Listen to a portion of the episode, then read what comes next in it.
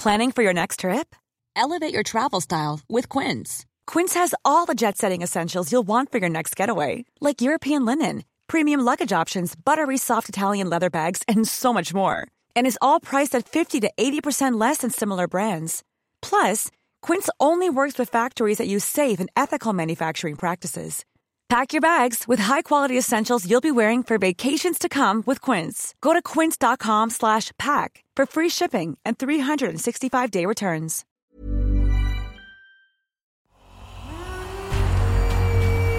Mes chers camarades, bien le bonjour. On peut être d'accord pour dire que mourir, eh ben c'est pas le truc le plus fun de l'existence. Mais au moins, il y a un avantage, quand c'est fait, on nous fout la paix. Sauf bien sûr si on vit en Égypte ancienne. Alors là, c'est parti pour la course d'obstacles. hein. Lutter contre des serpents maléfiques, réciter des centaines de noms de portes et de démons, parcourir les eaux chaotiques en compagnie du dieu Ré. Le chemin vers la régénération est loin d'être de tout repos. On a vu ça dans un précédent épisode, mais aujourd'hui, on va se pencher sur un des principaux textes funéraires égyptiens, le Livre des Morts. Ladies and gentlemen, the story about to hear is true. Le livre des morts a peut-être un nom hyper stylé, mais c'est loin d'être le plus ancien des écrits funéraires égyptiens. Les textes des pyramides et des sarcophages, pour ne citer que, remontent à des époques bien plus anciennes, jusqu'à la 5e dynastie, autour de 2400 avant notre ère. Le livre des morts arrive un bon millénaire plus tard, à partir de la 18e dynastie. En revanche, sa longévité est remarquable, puisqu'il est encore publié à l'époque romaine. Le dernier exemplaire connu datant précisément de l'an 63 sous l'empereur Néron. C'est le papyrus de Pamon, et il est rédigé en démotique, une écriture cursive égyptienne que l'on retrouve notamment sur la célèbre pierre de Rosette. En bref, le livre des morts fut utilisé pendant plus de 1500 ans. Mais avant d'aller plus loin, pourquoi est-ce que ce bouquin ne s'appelle pas le livre de rituels funéraires ou le livre du clergé des défunts, mais plutôt le livre des morts? Même si on est d'accord que c'est bien pratique pour donner un petit côté romantique au cinéma. À l'origine, cet ensemble littéraire s'appelle Formule pour sortir au jour ou Formule pour la sortie au jour. Les différentes formules magiques qui composent le livre servaient donc à aider le défunt à s'extraire de sa tombe, se régénérer et profiter d'une vie éternelle bien méritée. L'expression livre des morts vient en réalité des égyptologues, le chercheur allemand Karl Richard Lepsius l'utilisa pour sa publication du papyrus Diufank en 1842. Ce papyrus, conservé au musée de Turin, fut l'une des premières versions du livre des morts à être traduite et publiée de façon systématique. Et c'est donc à Lepsius, le chercheur en charge de ce travail, que l'on doit le nom livre des morts qui est toujours utilisé aujourd'hui. Bon, voilà, on a le nom, la date et on sait que le livre contient des formules magiques. Mais lesquelles précisément? Hypercalifragilistique expialidocious Eh bien non.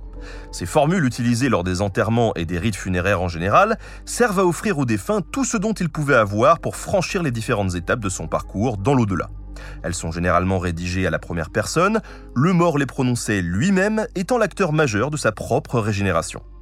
C'est pourquoi il s'identifie parfois à certaines divinités comme Ré ou Thoth ça lui permet de s'approprier les pouvoirs de ses dieux, la force créatrice qui lui donne le pouvoir de faire s'accomplir ce qui se trouve dans les formules magiques. Cependant, vous vous en doutez, même avec la meilleure volonté du monde, eh bien, un mort, ça ne parle pas.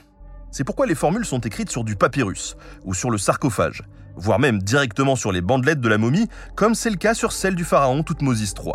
Ainsi, le mort est en contact avec elle, ce qui lui donne les pouvoirs nécessaires.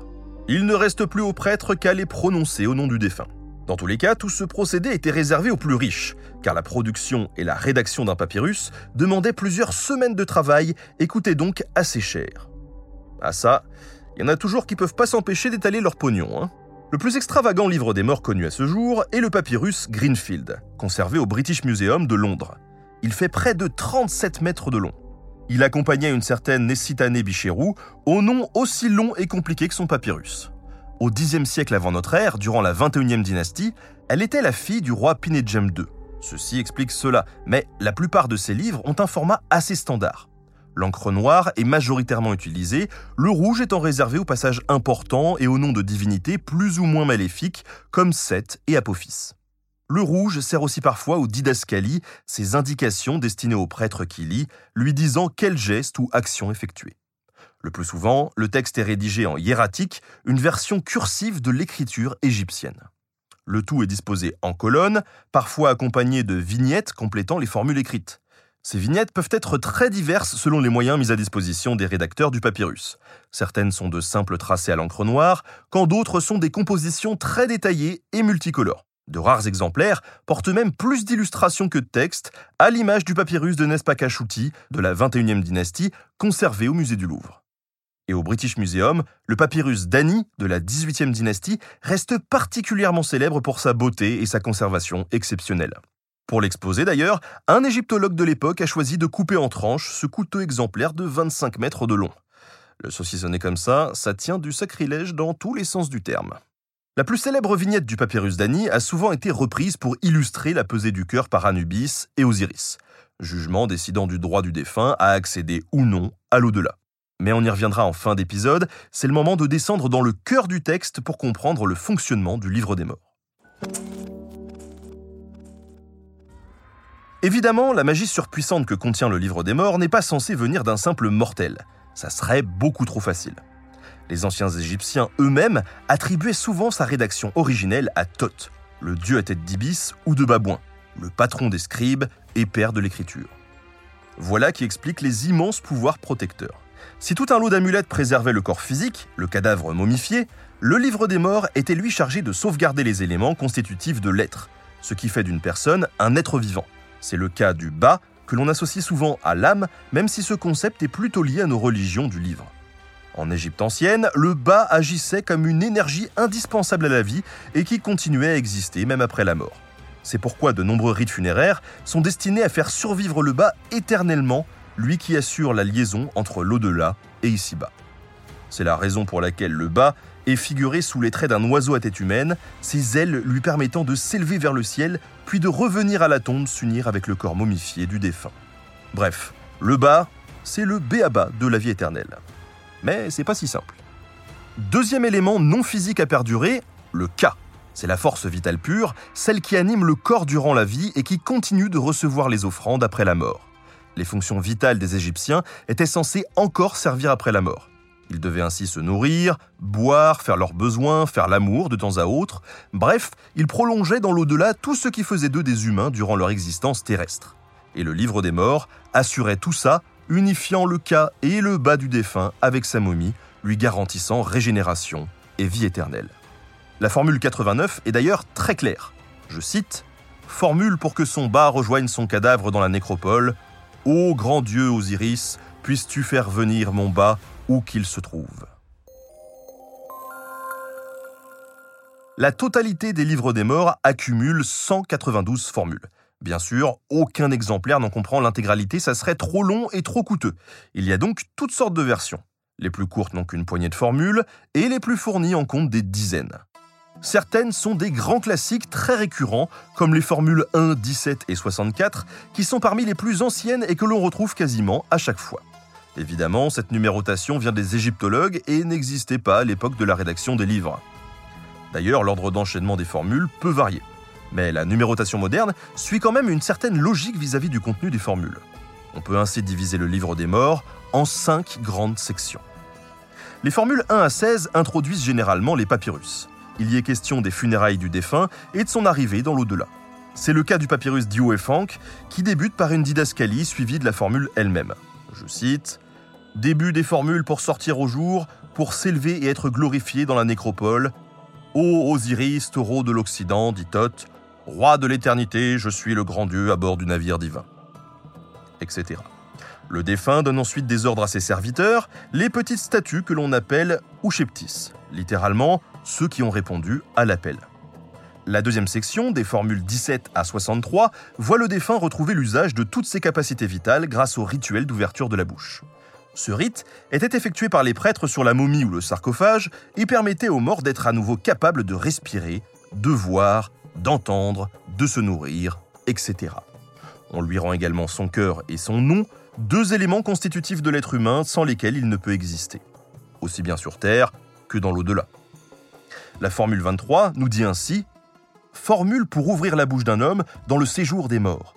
Ma bouche est ouverte par Ptah avec son burin, avec lequel il ouvre la bouche des dieux. Puis vient la troisième section. Là, le défunt régénère en s'identifiant carrément à Osiris et à Ré, le dieu solaire. Mais le mort doit d'abord prouver qu'il connaît les formules magiques et rituels indispensables à sa résurrection. Alors seulement il parvient au jugement de son cœur par Osiris, le dieu des morts. C'est à ce moment-là que le défunt démontre la vertu et la piété de sa vie, pourvu que le poids de ses péchés ne fasse pas basculer la balance de la justice. Je cite Voici le rouleau de papyrus grâce auquel on sépare un homme des péchés qu'il a commis, grâce auquel on voit le visage des dieux. Je connais le nom des quarante-deux dieux qui sont avec toi en ce jour du jugement de mes affaires. Ma pureté est celle du grand phénix qui est à Héracléopolis. Ça fait pas rire, hein? Mais si le défunt sort de ce jugement lavé de ses péchés, il peut rejoindre les champs d'Yalou, une région de l'au-delà dans laquelle les champs sont d'une fertilité parfaite. Là, il peut manger, boire, dormir, faire l'amour, bref, tout ce qu'il apprécie et pour toujours. Le livre des morts demande, je cite, Fais que je reçoive les meilleurs morceaux de bœuf et de volaille, je suis dans le champ des offrandes. Mais ça n'est pas fini. Durant la quatrième section, le défunt navigue sur la barque divine en compagnie du dieu Ré. Il traverse ainsi diverses régions de l'au-delà et récite des formules destinées à protéger sa tombe et sa momie afin que celle-ci perdure pour toujours. Je cite alors Isis dit Je viens comme le vent, je suis venu pour être ta protection, que ton corps ne périsse jamais. Et avec la cinquième et dernière section, la boucle est bouclée, le défunt s'identifie à différentes divinités comme Horus et récite des hymnes aux autres dieux afin de s'assurer leur protection. Comme vous l'avez constaté, le Livre des Morts, comme la plupart des compositions littéraires égyptiennes, fait intervenir tout un tas d'épisodes mythologiques et de divinités diverses et variées. Par exemple, lorsque le défunt s'identifie à Osiris, rappelant la fois où le dieu assassiné par Seth est ressuscité par Isis et Nephthys. Idem avec les mythes entourant le dieu Ré, qui sur sa barque parcourt le ciel durant le jour et le monde souterrain pendant la nuit.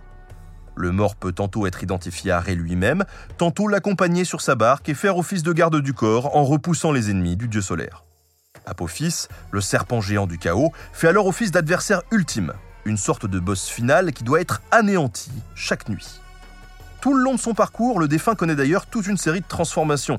Il se change en faucon en formule 77-78, en lotus à la formule 80, ou encore en divinité comme Ptah ou Sobek, le dieu à tête de crocodile. Cette succession de métamorphoses est un héritage direct des textes des sarcophages. Dedans, le mort a même droit à un destin similaire à celui des princesses Disney. Il peut se transformer en étoile et monte au ciel pour y briller toute l'éternité. Ça fait chaud au cœur, hein? Le livre des morts n'est donc pas ce terrifiant ouvrage qui réactive une momie aussi pourrie que maléfique dans les films d'horreur. S'il est célèbre, c'est autant grâce à sa longévité de 1500 ans qu'à son contenu. Il inclut les plus célèbres scènes de toute la mythologie égyptienne, comme la pesée du cœur, l'ouverture de la bouche, l'union au bas, etc. Et puis, il ne faut pas oublier sa forme physique. Hein. Des papyrus de dingue, magnifiques, longs de plusieurs dizaines de mètres. On comprend alors pourquoi c'est devenu un objet culte, surtout avec un surnom aussi badass. Merci à Simon Thuot de la chaîne Le Pharaon pour la préparation de cet épisode. Merci à Studio Pluriel pour la technique. À très bientôt pour de nouveaux podcasts.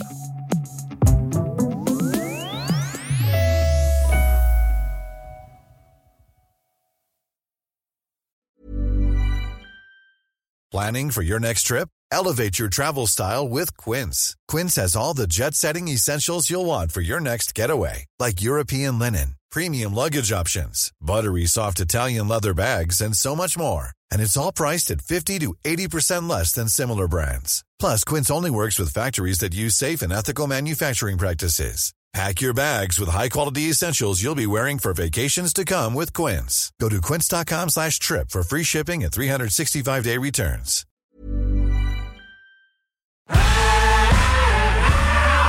Si vous avez aimé ce podcast, vous aimerez aussi mon autre podcast, Callisto, dans lequel je vous raconte des mythes et des légendes. En attendant que vous nous suiviez sur Castbox, Apple Podcast, Podcast Addict ou toute autre plateforme qui propose cette fonction, n'hésitez pas à vous abonner. Vous pouvez même nous laisser une note et, soyons fous, un petit commentaire. Je le lirai avec plaisir.